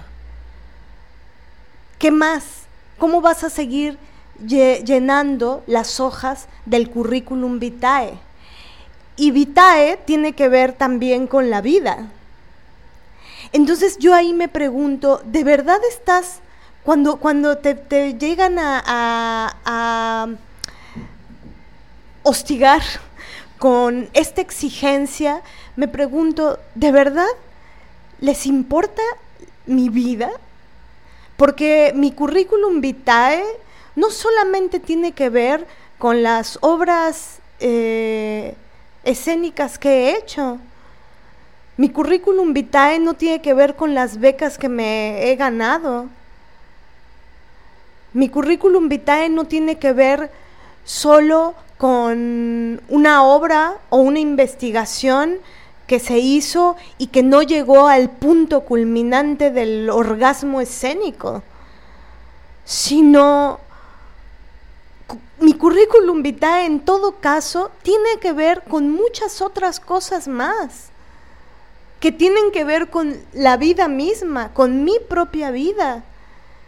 No todo es la escena, no todas son, no todo es, son las tablas o las becas los premios, los reconocimientos. Por ejemplo, el FONCA. El FONCA te pide numeralia. Numeralia, eso es lo que le interesa. No le interesa necesariamente la sustancia o la profundidad. Quiere numeralia. ¿Para qué? Para hacer el gran simulacro de que el gobierno produce cultura, genera cultura genera números. Sí, ajá, eres artista, eres creadora, ajá, ajá. Pero a ver, ¿qué más? ¿Cuánto, cuánto, cuánto, cuánto, cuánto? ¿Cuánto nos vas a dar por los 9,800 pesos que te dan al mes? ¿Qué se paga con 9,800 pesos al mes? es decir, algunas cosas. Y claro, hay otras realidades que son brutales, que son, es lo que dice mi madre, ¿cuánto cuesta un kilo de cebolla? Y para que nosotras podamos ir al mercado a comprar ese kilo de cebolla en 40 pesos, atrás de eso hay una, o, o 20 pesos, atrás de eso hay una explotación bárbara y una situación de vida bárbara. Y atrás de eso hay un currículum vitae, ¿sí? Porque el currículum vitae pareciera que solo se circunscribe a la academia, a los logros, a los premios, a los Pulitzer, a los Óscares, a los Foncas, al, al orgasmo escénico, ¿no? En donde vas y como si fueran tus 15 años, te te pones ahí. Y no estoy diciendo que eso eventualmente no pueda ser importante en la vida, tener logros, premios, reconocimientos, chalala, claro que sí, pero no estoy hablando de eso, estoy hablando de la exigencia punzante que te dice, si tú no tienes eso, si tú no tienes un currículum vitae, por ejemplo, una ama de casa que ha dedicado su vida a, apuntalar la vida de tantas personas. ¿Qué puede poner una ama de casa en su currículum? En este mundo misógino, machista, patriarcal y capitalista, no podría poner nada en su currículum vitae. A eso, a eso es a lo que me refiero y por eso es terrible la esa figura. Y es que sabes que justo nada más quería complementar esto que estás diciendo con que hay muchos currículums que están llenos de los nombres de los otros, ¿no? Están, citas a todos los hombres con los que trabajaste. Citan los directores con los que has trabajado, o los maestros, os, ¿no? Entonces, yo he leído un buen de currículums que van en relación a esta pertenencia a partir de los otros, este ser alguien a partir de los otros. Tomé la cátedra tal con este señor este señor me dirigió en cine. Este señor hice 87 cortos que no me pagaron con este señor.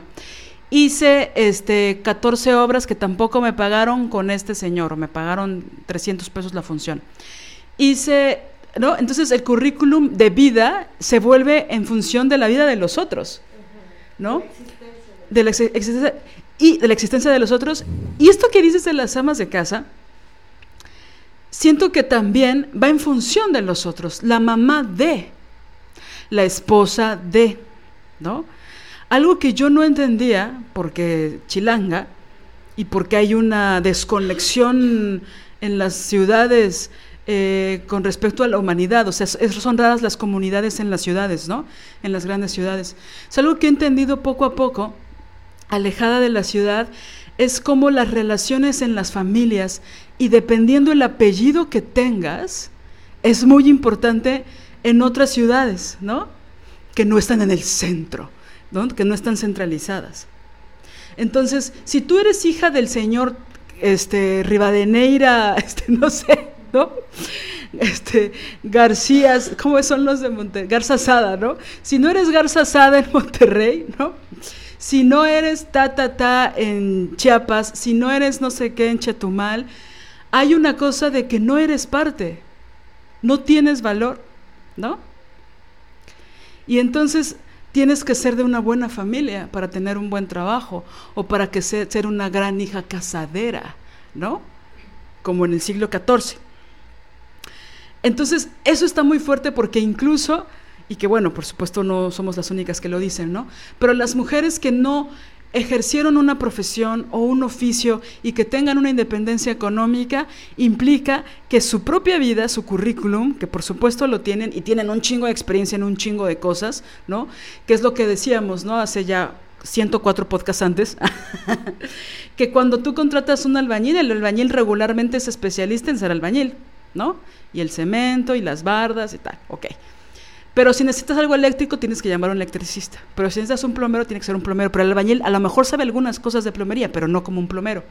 Pero si tú necesitas, este, ¿no? O sea, el eléctrico, el mecánico. El mecánico no le vas a llamar para que sea tu plomero, ¿no? Van a decir, no seas tarada, Liliana, pues tienes que llamarle al plomero. Ok, un ama de casa es chef, hace vestidos, educa a sus hijos, es administradora, ¿no? De la lana, es maestra, es mamá, cocina, lava la ropa, sabe de precios en el mercado. Y esto que decías de tu mamá de las cebollas, le dio muchísima tristeza en particular porque eran unas cebollas muy bellas, que ella decía, no puedo creer que exista tal belleza, eran unas muy redonditas, blancas, hermosas, y se escandalizó porque el kilo costaba tres pesos. Tres pesos. Ella no lo podía creer. Sea, no puedo creer que truenen tanto, exploten tanto a los productores a crear estas bellezas, ¿no? Eran unas cebollas impresionantes. A tres pesos el kilo. ¿Cuánto trabajo hay para sembrar, para cuidar, para regar, para finalmente cosechar? O sea, todo ese trabajo a tres pesos el kilo. Suerte que dijiste 40 pesos, yo dije, espérate, esa está bien cara, ¿no? Ella se quejaba puntualmente y bueno, de ahí otros, otras cosas, también unas sandías impresionantes que costaban 15 pesos el kilo, que era una cosa brutal. ¿Cuánto tiempo tarda una sandía en ser sandía, no? Jugosa, roja, enorme, pesadísima, ¿no? Que ahí de, esa sandía en particular ese día comimos siete, ocho personas, ¿no? Porque hacía mucho calor, la enfriamos y la degustamos con muchísimo placer. Bueno, costó 15 pesos el kilo, o sea, fueron, no sé, 60 pesos de esa sandía hermosa. Ese es el nivel de explotación que hay aquí y que no se cuestiona, ¿no? Y que claro, eso da posibilidad a que mucha gente la pueda comprar, sin duda, pero la explotación que hay es brutal. ¿No? Entonces, particularmente era en función a eso, ¿no? Sí, y que algo que a mí me parece muy eh, doloroso es que mm, todo este sistema, todo, eh, todos estos mandatos, toda esta exigencia y esta presión se mete al centro de nuestro corazón, al centro de nuestro pensamiento. Y, de verdad hay un momento del día, a las 6 de la tarde, cuando le das y le das al Instagram, ¿no? Y ves y ves y ves. Y estás en relación con el afuera más que contigo misma, intentando alcanzar qué o proyectarte dónde o cómo. En ese, en ese momento te sientes miserable. Por una cosa o por la otra. Porque ese sistema, esa, esa estructura de pensamiento, se, se ha apoderado de nosotras. Y eso es lo que me parece triste cuando me sucede.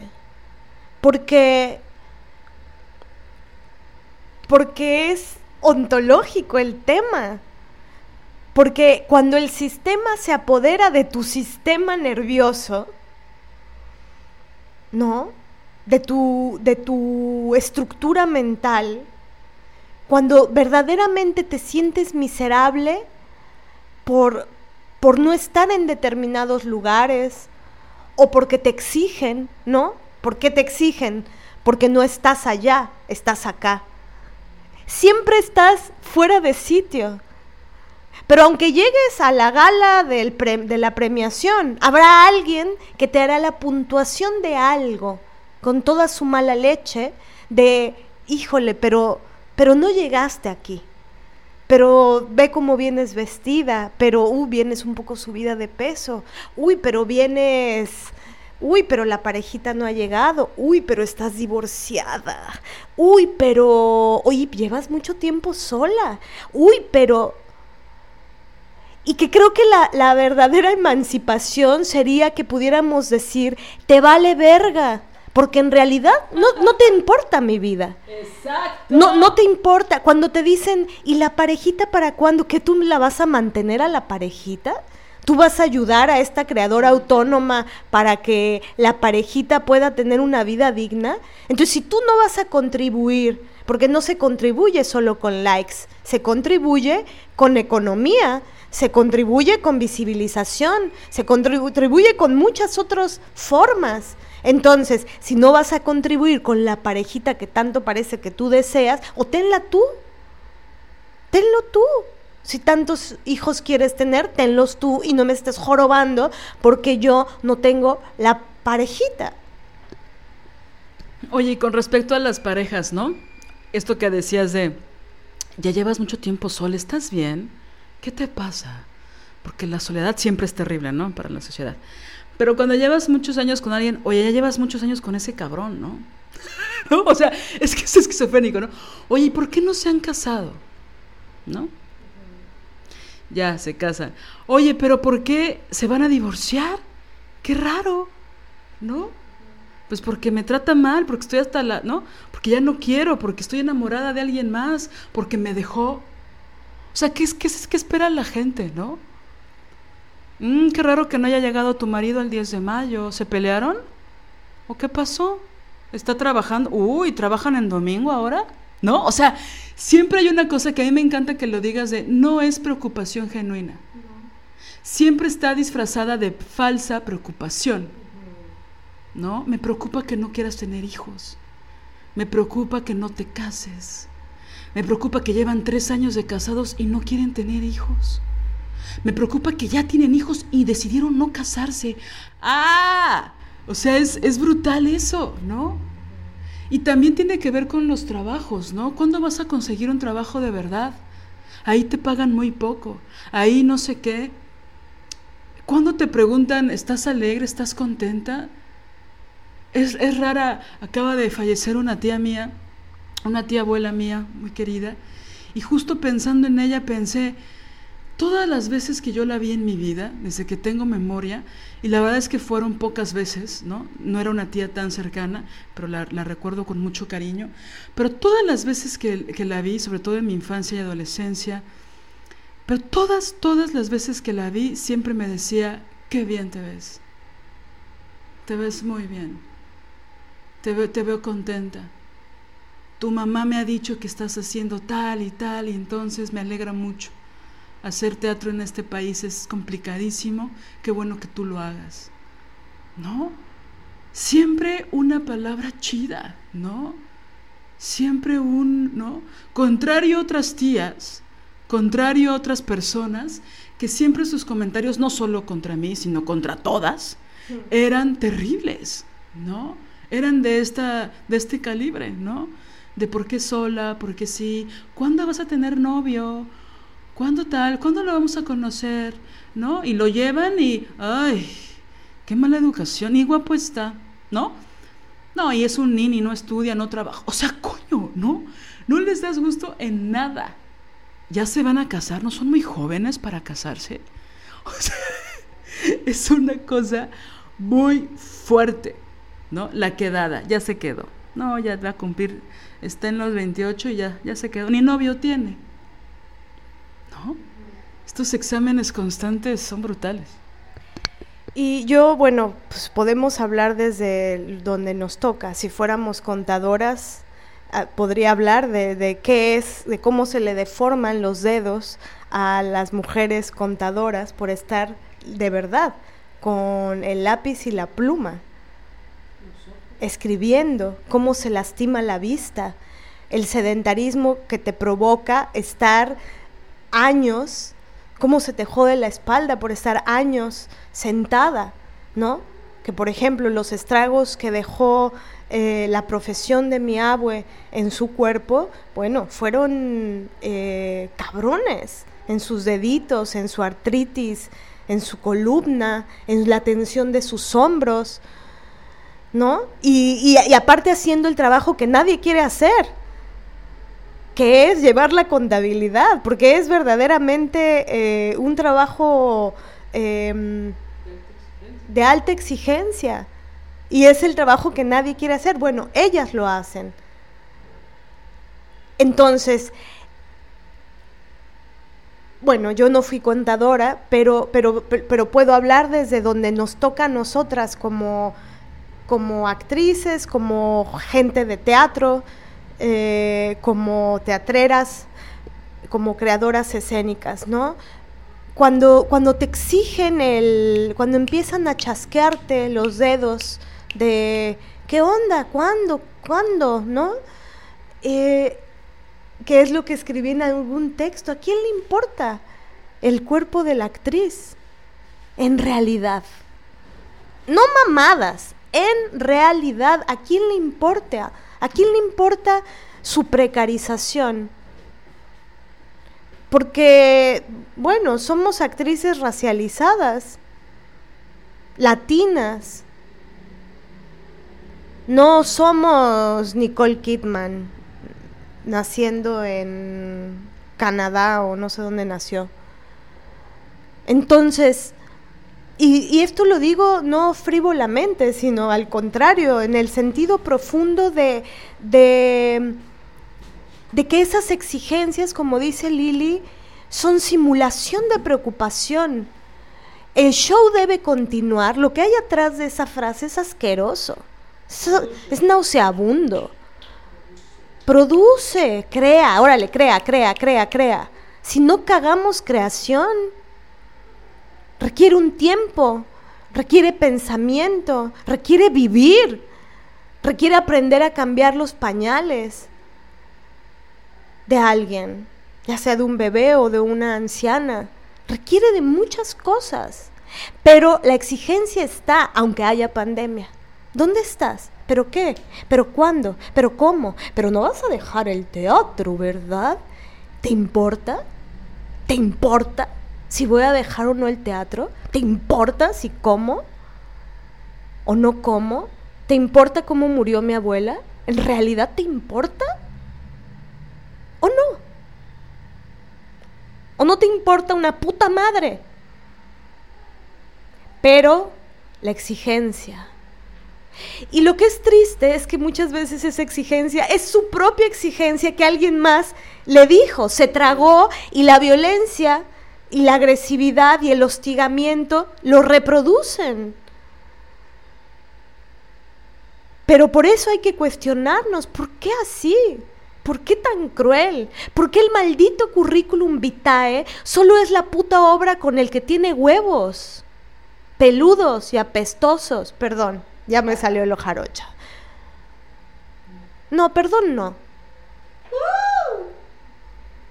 Entonces, está cabrón porque a mí lo que me enfurece es que el sistema se meta al centro del corazón de una y que pienses que no ha tenido sentido las decisiones que has tomado, las migraciones que has hecho y tener la ternura feroz suficiente de no estar pensando solo en ti y dedicarte, por ejemplo, a los trabajos de cuidados o a conocer un poco más a tus hermanas o estar cerca de otras mujeres que amas.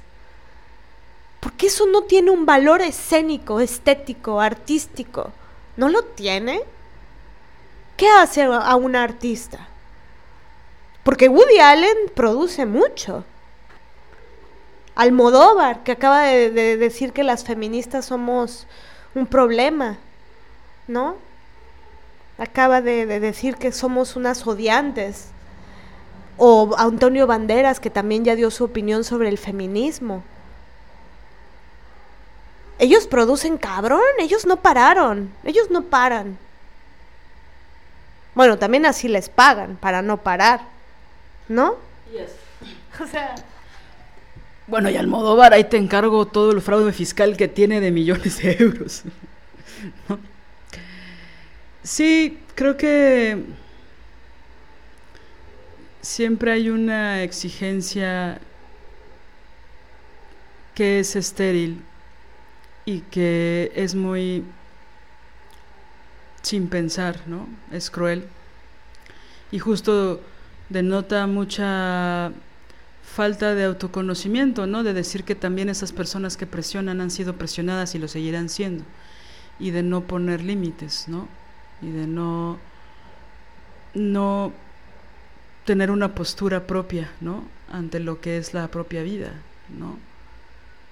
Entonces, creo que es muy fácil decir algo así, ¿no? Decir una crítica de esa forma, ¿no? De que, ¿dónde estás, no? Lo que te decía de la foto, ¿no? No te veo en la foto. Y también sabes que me parece triste cuando te dicen ven a la foto. ¿Y sabes qué es lo que pasa cuando te dicen ven a la foto? Que hay una parte de, de ti donde tu tierno y vulnerable corazón palpita porque te dicen vas a estar en la foto. Fuiste seleccionada. Y entonces sales un poquito, ¿no? Resplandece en ti una, una breve sonrisa, diciendo, ahora sí, ahora ya puedo estar en la foto, otra vez. ¿Qué hay ahí? Esos que te dicen de la foto, que estés en la foto, que esta es una metáfora de un montón de cosas y cada una la podemos llevar a donde, a nuestros territorios, ¿no? Cuando te dicen, sí, adelante, tú vas a estar. ¿Qué implica? También qué implica la selección, ¿no? Eh, Angélica Lidl tiene una, un texto maravilloso que se llama Monólogo necesario para la extinción de Nubila Walheim, en donde hace una crítica más allá de lo profundo al, a lo que es la cultura en España la cultura en España. Pero también habla de, hace una crítica a sí misma en relación a este odio, amor en relación a esa gente que hace la cultura. Por un lado dice, los desprecio, pero por otro lado dice, quisiera ser amada por ellos. Y creo que es, ahí el germen de la putrefacción cuando quieres ser amada por esos que te dicen que estés en la foto, cuando te llega a pasar, cuando, cuando tu amor por ti misma lo depositas en los otros, ahí, ahí es, ahí es, eh, eh, ahí es lo grave, ahí está el grave síntoma. Y creo que eso es lo que tenemos que combatir y mandarlo a la mierda de nuestro corazón. Me hiciste recordar a unas mujeres que conozco que con tal de estar en cierto festival van en contra de su propia dignidad y de en contra de el respeto a otras mujeres y el respeto a la libertad de otras mujeres. Y prefieren ser sumisas a pesar de que saben qué es la sumisión, a pesar de que tienen una conciencia política prefieren estar ahí, salir en la foto, ¿sabes? A pesar de la dignidad de otras mujeres y de la salud mental y física de otras mujeres, con tal de estar ahí, con tal de este afán de pertenencia. Por eso decíamos que es peligroso em, buscar una reivindicación en las cosas que hacemos, porque vamos a darlo todo por hacer eso. Y todo me refiero a la libertad y a la dignidad, que es lo único que realmente tenemos, compañeras. Lo único, y luego ni tenemos libertad, lo único que realmente tenemos es nuestra dignidad. Y entonces yo ahí las veo, ¿no? Programadas en los festivales, donde la línea ha sido el silenciamiento, donde disfrazan la resistencia de institución, de la más marchita, ¿no? Saben que es injusto seguir solapando la injusticia, pero con tal de estar en la foto, van en contra de sus supuestos principios. ¿Sí? ¿Vale la pena? ¿Vale la pena el menosprecio? ¿Vale la pena la indignidad por salir en una foto? ¿Para sentir que haces? ¿Vale la pena eso? Ahorita me hiciste recordar eso, Mané, que es la gran paradoja humana, ¿no? O una de las grandes, de este poema de Benedetti, ¿no? De cuando no sientes nada, cuando te pagan, y después cuando te sientes un poquito porque te pagaron. Que es un poco la síntesis, ¿no? Y alguien que siempre estuvo en la oficina, sin, sin dejarla, sin dejarse, sin soltarse de la orillita de la vida, ¿no? Que fue Benedetti, ¿no? Siempre estuvo ahí en su oficinita, con su sueldito, con su mensualidad, ¿no? Pero es muy fuerte este dolor, ¿no? De con tal de recibir la quincena, con tal de... Ahora yo entiendo lo que es la precarización económica. Y yo también muchos años he sentido el alivio de ir a cobrar mis tres pesitos, ir al cajero y que me cayeran puntualmente, ¿no? Pero hay unas personas que ni por eso, ni por esa eh, estabilidad económica están ahí. Es por una auténtica indignidad. Es por seguir manteniendo la injusticia. Y entonces que no me digan que son transgresoras y que son políticas, de la mano con unas compañías que se han vuelto institucionalmente violentas, como la mayoría de las instituciones son. yo las sigo viendo ahí, ¿no? Calladas, aguantando la mierda, comiéndosela y sintiéndose plenas por eso. Ahora que dijiste lo de lo de los festivales, me hiciste recuerdo de algo que dijo una vez una directora de un festival, del Festival de Almagro, que ella este, ya no es la directora, fue años atrás, y vio una obra en México de alguien, y el comentario que hizo fue, esta es la mejor obra que he visto. Qué impresión que el que la hizo, siendo tan bajo de estatura, siendo tan chaparro, qué impresión que alguien así tenga tanto talento. Y ese comentario es de absoluto racismo. Ella, la blanca europea, española, directora de un festival, atreviéndose con tal cinismo a hacer gala de su mediocridad hacer gala de su racismo, que es de las cosas más pusilánimes que hay en este mundo. Ella piensa que la estatura eh, tendría que ser directamente proporcional al talento. y bueno, y si no hay racismo ahí, yo no sé qué otra cosa hay. O sea, yo creo que su pensamiento fue, ¿cómo? No solo los blancos altos crean. Bueno, creo que para ir cerrando, Marianela, maestra Marianela Villa, em, creo que justo una de las conclusiones que he sacado grabando este episodio es que esto es una gran paradoja. ¿No? Creo que por un lado el planteamiento que queremos hacerles, aunque sea antisistema, es dejar de creer que somos lo que hacemos, ¿no? Somos mucho más, más que eso y somos mucho más complejas y nuestra existencia no debiera reducirse a solo lo que hacemos o en qué fotos salimos, ¿no?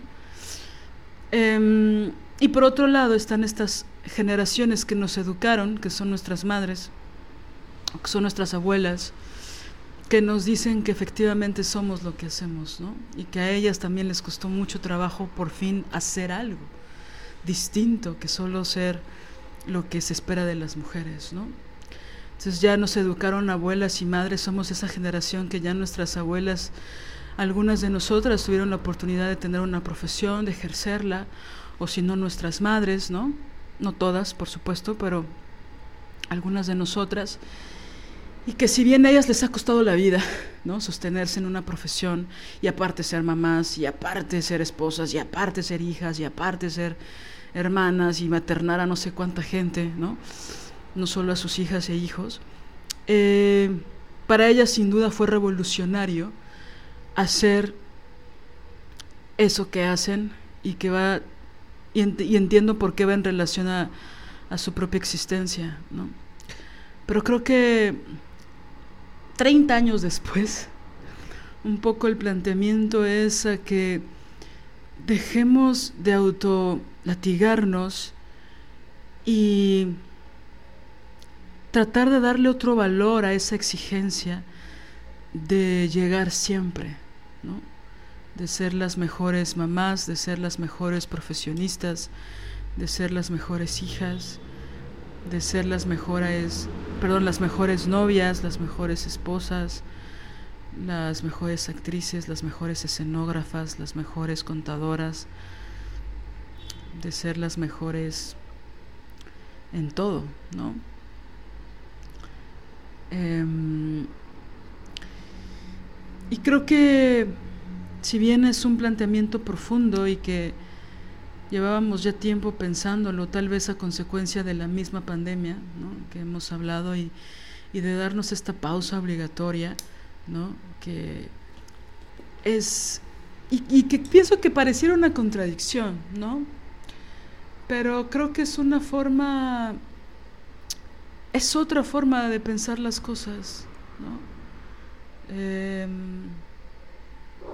sobre todo creo que de ap aprender de nuestro pasado, ¿no?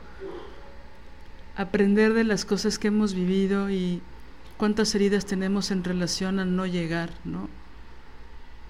En todos los campos de la pareja, de la familia, de la edad, de la belleza, del trabajo, de la escuela, en todos lados, ¿no? De todos los exámenes sociales que hemos reprobado y de no sentir nada cuando los aprobamos, ¿no? Eh, y que bueno, realmente creo que estas disyuntivas o estos cuestionamientos nos suceden a muchas mujeres, ¿no? Y creo que no hay que sentirnos culpables por, por desear no llegar. Y también no sentirnos culpables por a veces querer llegar. Es decir, por eso es la paradoja cruel, porque porque está de la mano también con, con el tema de la, de la marginación y está de la mano con la precarización. Y la marginación se ve en, en, en, la economía. La marginación va de la mano con la precarización. Entonces, buscamos tener una carrera, ¿no? Buscamos tener determinadas cosas o hacer determinadas cosas para, para poder comer, para poder tener una vida digna, para pero por eso los sistemas son voraces y son perversos, porque, porque pareciera que, que, no dejan salida. Y por eso toda la subversión, todas las acciones eh, rebeldes, revolucionarias, eh, por eso la crítica al sistema es tan necesaria, tan urgente. Por eso cuando tienes la oportunidad de estar en determinado lugar eh, y que te paguen por ello, eh, pues siempre está bueno utilizarlo para, para poner en cuestión todo esto. No para solapar al sistema mismo, sino para cuestionarlo y para decir, no está bien esto, no está chido esto. No está bien que nos hagan creer que, que solo somos si tenemos determinada cosa. Y que cuando no la tenemos no somos nadie. ¿No? O que tenemos a determinada persona. Ajá. O como luego una, una vez una persona muy soberbia que se salió de una organización y dijo, quédense con lo que, con lo que resta de la, no voy a decir el nombre de la organización, ¿no? Quédense con lo que resta de la tal organización. Cuando ella renunció. Cuando ella renunció. Es decir, ya no estoy yo, quédense con, con, las, migajas. con las migajas. Aunque hubiéramos ahí un montón de mujeres más. Y, pero bueno, volviendo y también para cerrar, creo que esto que dices, Lili, es importantísimo, ¿no? Esto no es como para autolatiguearnos más de lo que muchas veces nos latigueamos por muchas cosas, sino para ir al centro de nosotras mismas y, comenzar con mucha ternura, eh, con mucho amor, con mucho cuidado, a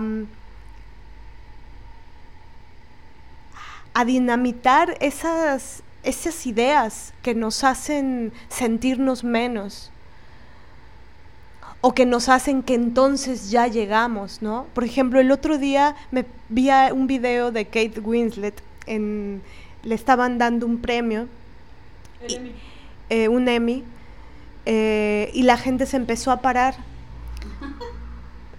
Y ella tuvo una expresión que a mí me provocó cierta tristeza, que era una expresión como muy, em, no, no, no diría efusiva, porque entiendo la efusividad ante, ante que la gente reconozca tu logro, sino era una efusividad como exagerada, como un tanto sobreactuada, y ella empezó a narrar y empezó a decir algo como, mira mamá, se están parando, ¿no?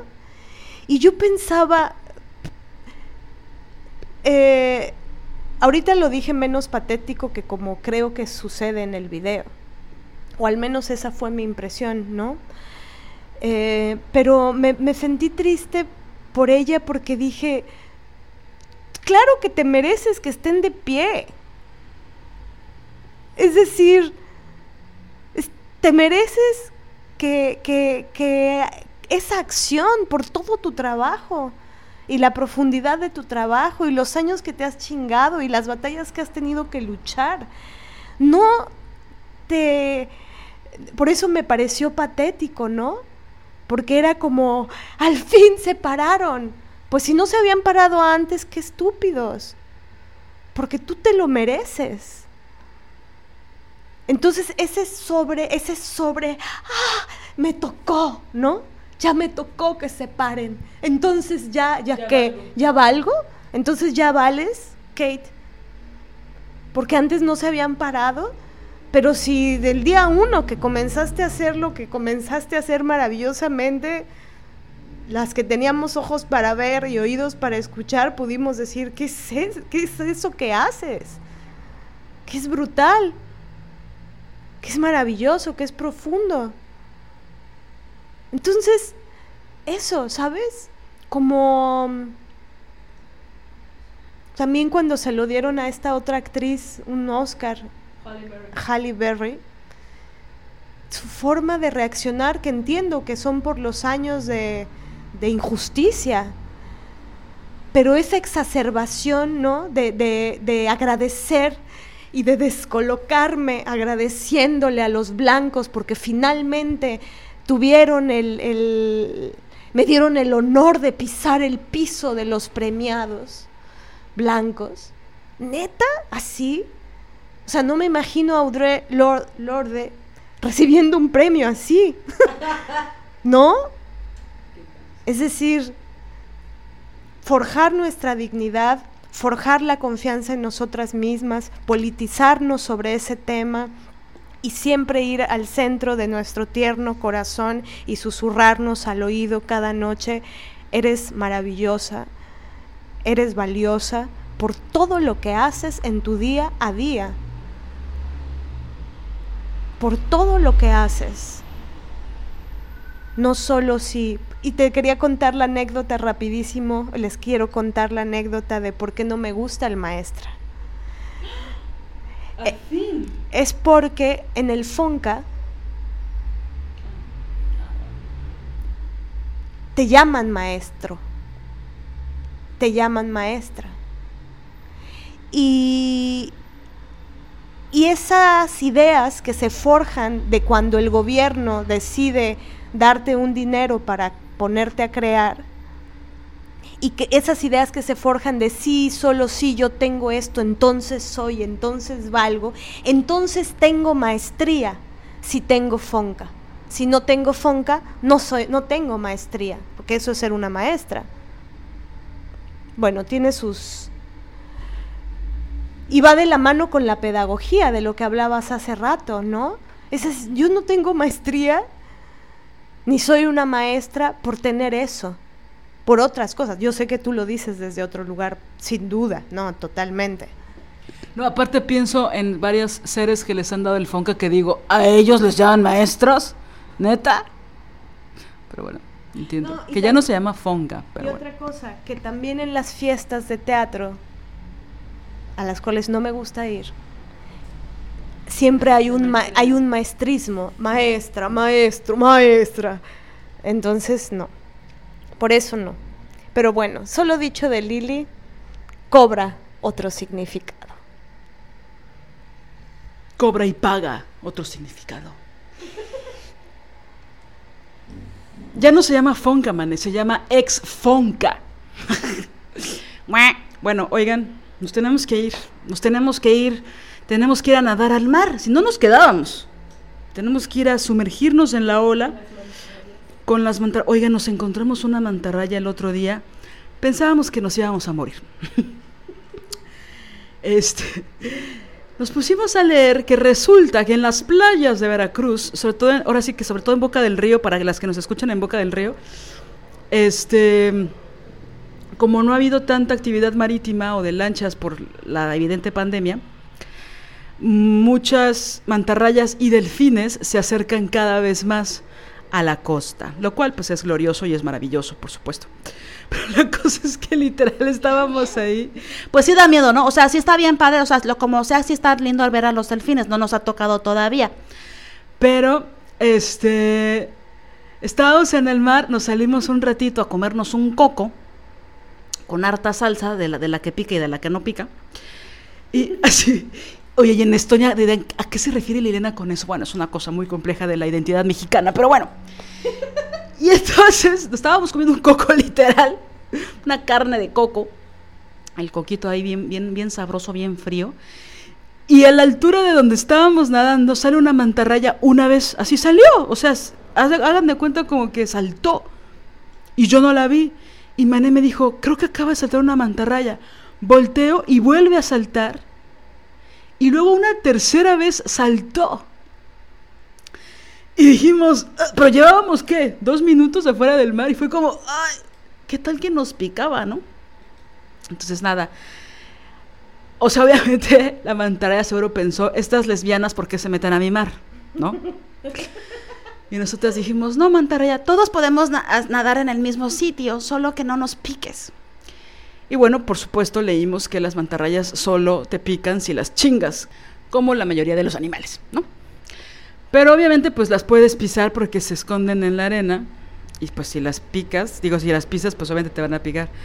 Pero la cosa es que fue maravilloso verla, aunque pues sí nos tuvimos que mover, ¿no? De, de- de la playa para que pues la mantarraya pudiera nadar y nosotras no pensáramos que en 20 minutos íbamos a morir. Son estas cosas maravillosas que yo como chilanga, imagínense una chilanga en el mar viendo una mantarraya, o sea, No sé si me están entendiendo. pero fue maravilloso. Estaba muy bebé, estaba muy bonita y era muy bebé, toda blanquita de abajo y negra de arriba. Los racistas no, no saben qué hacer con las mantarrayas, ¿no? Porque es blanca de abajo y negra de arriba. Pero bueno, nos tenemos que ir, nos tenemos que despedir. ¿Algo más? Pues solo por hoy, solo por hoy, solo por hoy.